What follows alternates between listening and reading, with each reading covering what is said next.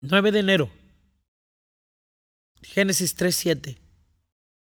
Entonces fueron abiertos los ojos de ambos. Conocieron que estaban desnudos. Entonces cosieron hojas de higuera y se hicieron delantales. Comieron. Y cuando experimentaron aquello, la muerte llegó. La revelación de su creador fue cesada. Y sus sentidos tomaron el lugar que antes tenía el Espíritu de Dios que los habitaba. Fueron abiertos sus sentidos que nunca antes habían sido utilizados. Miremoslo al revés.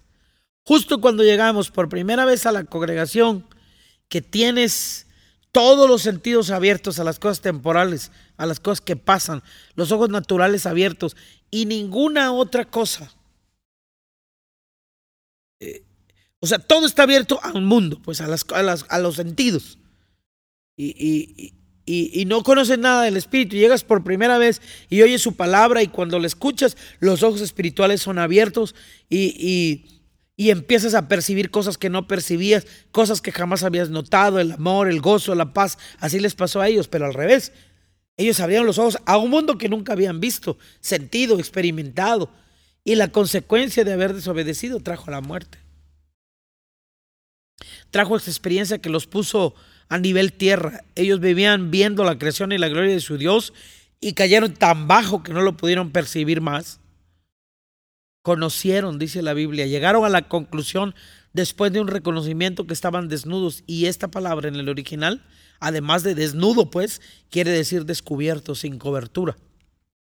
La última vez que Dios le hablaría como hablaba con él fue inmediatamente después de este pasaje. Era la última vez que lo iban a cubrir.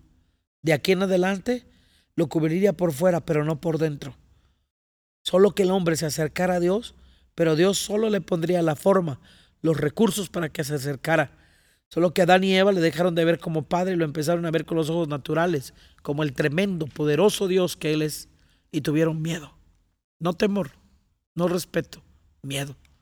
Se cubrieron a sí mismos, se quisieron justificar delante de Dios, pero la justicia delante de Dios tiene que ver con algo que Él mismo proporciona. Son sus condiciones y no las de nosotros. Porque en Adán, dice la Biblia, todos le fallamos escondidos en sus lomos, en los lomos de Adán, todos le fallamos. Dios empezó a buscar personas desde ese día que ya no le fallaran. ¿Acaso serás tú el hombre o la mujer que está buscando a Dios?